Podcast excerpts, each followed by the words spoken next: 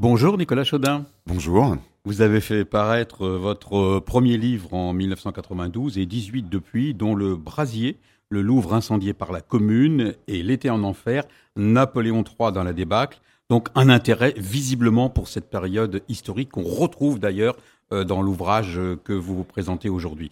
Vous êtes euh, éditeur d'art, documentariste et vous présentez cette année Mortel Bouquet, un roman, on va dire, euh, historico-polar Hein, qui nous mène en Sarthe.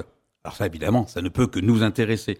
L'action se déroule au château de Chaours, qu'on connaît plus sous le nom de Sourches, et également à Bordigné, ce qui nous amène vers Saint-Symphorien, Bernay. Hein, donc on est dans la Champagne conlinoise, hein, clairement.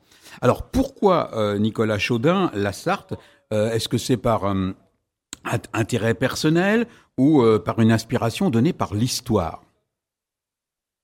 Alors d'abord parce que euh, l'objet de cette collection dans lequel paraît Mortel Bouquet, cette collection Terre sombre, est d'inviter des écrivains qui ne l'ont jamais fait à écrire des romans noirs ou des romans policiers dont l'action a pour théâtre leur région d'élection. Il se trouve que moi, euh, il y a 35 ans, ma mère a acheté euh, une maison dans la Sarthe, à Beaufait, près de Bonne-Étable, et donc, euh, je suis pas un authentique sartois, j'en aurais pas cette prétention, mais on va dire que je suis un Parisien ensarté, un Parisien en voie d'ensartement, si vous voulez. Et euh, donc, euh, donc j'ai choisi la Sarthe parce que euh, il fallait que pour cette collection Terre sombre, j'installe l'action dans une une terre que je connais bien. Il se trouve que je connais le château de Sourches plutôt pas mal, que je connais bien la forêt de Sillé, que je connais bien la forêt de Charny, etc., etc. Et donc, je me suis dit, je vais me déplacer d'une quarantaine de kilomètres vers l'ouest.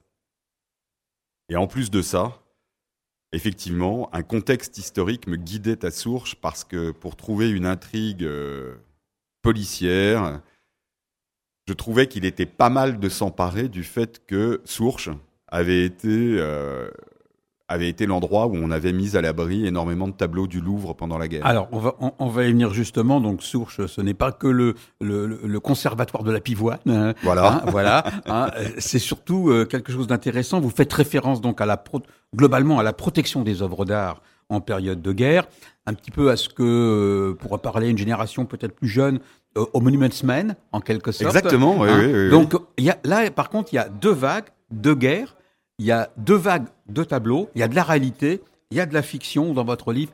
Expliquez-nous un petit peu donc euh, cette histoire de la protection et puis comment vous avez créé de la fiction autour de la réalité.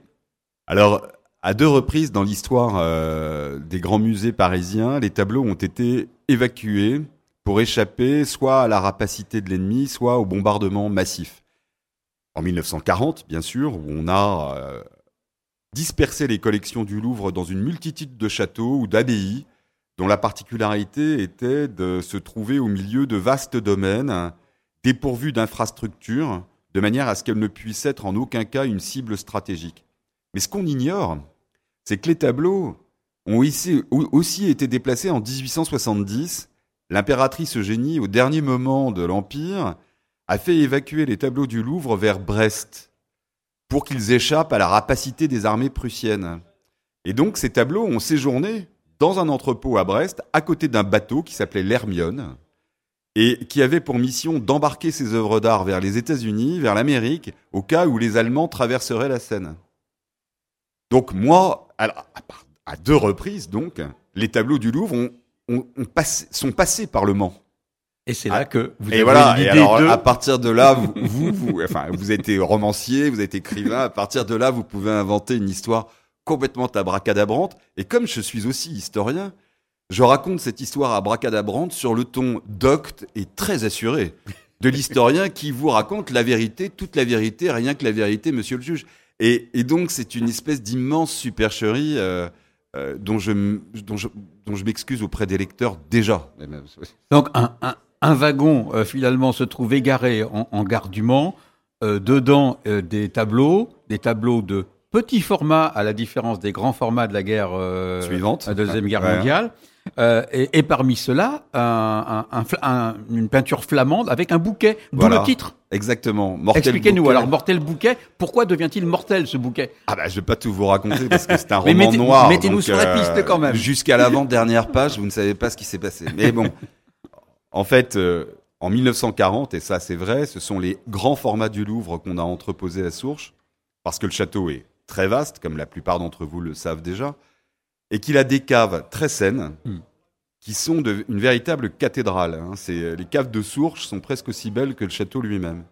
Donc on a entreposé les grands formats du Louvre, c'est-à-dire les grands Rubens, les grands Véronèse, les grands Boucher, les grands Courbet, les grands Fragonard. Or, moi, j'introduis un, petit canard dans la couvée de cygne, qui est un tableau de 27 cm par 18, qui est un bouquet de Bochart. Ça, c'est une allusion directe à l'actuelle châtelaine de Sourches, qui, comme vous le savez, entretient le conservatoire de la pivoine. Il y a une pivoine dans ce tableau de Ambrosius Bochart. C'était une manière de lui faire un petit clin d'œil galant, on va dire. Enfin, galant, non. Euh, et euh, on va dire, euh, voilà, courtois. courtois. Et, et donc, effectivement, quand les autorités du Louvre viennent récupérer les tableaux en 1945, ils retrouvent tous les grands tableaux du Louvre Parmi eux, il y a une petite boîte avec de la paille à l'intérieur et ce minuscule tableau et ce chiffre 1871. Et ce tableau n'a absolument rien à faire parmi les grands formats du Louvre.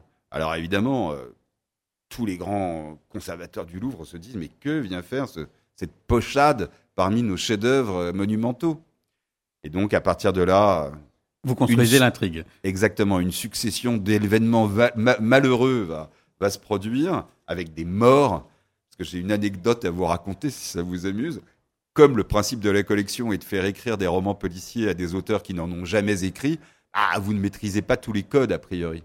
Et donc, moi, je rends le synopsis de mon roman avec l'intrigue, avec les deux évacuations de tableaux, avec l'embrouillamini, euh, nanana. Elle me dit, mais c'est génial, euh, c'est formidable, c'est très original, etc. Et puis après m'avoir bien encensé, elle termine l'entretien téléphonique, me dit Mais où sont les morts? Alors je lui dis Comment ça, les morts?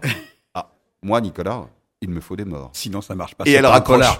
et elle raccroche. Et moi, me suis retrouvé avec mon synopsis. Zut alors. Alors j'ai pris un flingue et puis bam, bam, bam. J'ai tué euh, trois personnages un peu au hasard et puis j'ai reconstruit l'intrigue autour de ça. Voilà. Euh, alors vous vous êtes en, plein dans le Maine. Euh, je voudrais prendre un extrait quand même pour que vous nous l'expliquiez. Euh, vous définissez les méniaux. Donc nous, hein, hein, et, ni normand, ni breton, ni angevin, ni percheron, les méniaux, ou pour parler clairement, les gars du Maine, des trapus, des durs à la douleur, avaient dans leur néant identitaire gagné une rude réputation de croqueurs de couilles. Tiens donc Alors ça, ça remonte à la guerre de 1870. Parce que euh, quand l'armée prussienne et les Bavarois surtout ont occupé euh, la Sarthe à la suite de la désastreuse bataille du Mans, se sont constitués beaucoup de corps francs dans la région. Et euh, des gens, il y en avait un tout à côté de chez moi. Ma maison d'ailleurs était un repère de corps francs. Et à Coursemont, il y avait un corps franc qui était constitué autour du châtelain du Chênay. Et les corps francs du Maine se sont illustrés par une espèce de chouannerie patriotique qui euh, a provoqué de grandes frayeurs chez les Bavarois parce que à l'époque, à cette, époque bénie, le Maine était encore couvert d'un bocage extrêmement dense avec des chemins de chouans, vous savez, des chemins creux couverts d'arbres.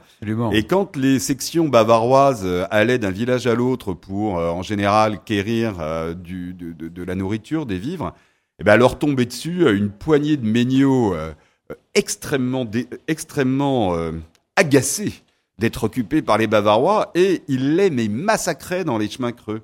Et en 1914, quand euh, les Allemands ont envahi euh, encore une partie du territoire, ils se souvenaient par leur père et par leur grand-père que en France et notamment dans l'ouest de la France, s'étaient constitués ces corps francs extrêmement cruels. Et pourquoi? Pourquoi? Parce que la chouannerie avait déjà sévi euh, dans la région et que euh, c'était une guerre civile, la chouannerie. Donc c'est une guerre cruelle. Eh bien, cette guerre cruelle, en 1871, en plein hiver, alors que la neige tombait, etc., eh ben, les Méniaux l'ont reprise et ont taillé euh, des croupières sévères aux troupes d'occupation bavaroises et prussiennes. Alors Nicolas Chaudin, vous venez de, signer un, un, historique, un ouvrage historico-polar. Voilà, on un polar historique. On, on, le sent, la, la fibre de l'historien, elle est chez vous, y compris dans la narration. Hein, quand vous commencez, on a envie de vous écouter jusqu'au bout, mais on ne peut pas aller plus loin. Euh, Nicolas Chaudin, donc je ne peux que recommander votre livre, surtout pour tous ces méniaux de de, de, la, de la région de de, de Sillé, de, de Sourches et tout cela. Euh, Nicolas Chaudin, Mortel Bouquet, c'est paru aux presses de la Cité. Euh, dans, la dans la série euh, Terre sombre, qui consiste, je vous le rappelle, à faire écrire par des écrivains un polar pour les sortir un petit peu de leur style habituel. Ça réserve quelques surprises. Merci Nicolas Chaudin. C'est moi qui vous remercie. Au revoir. Au revoir.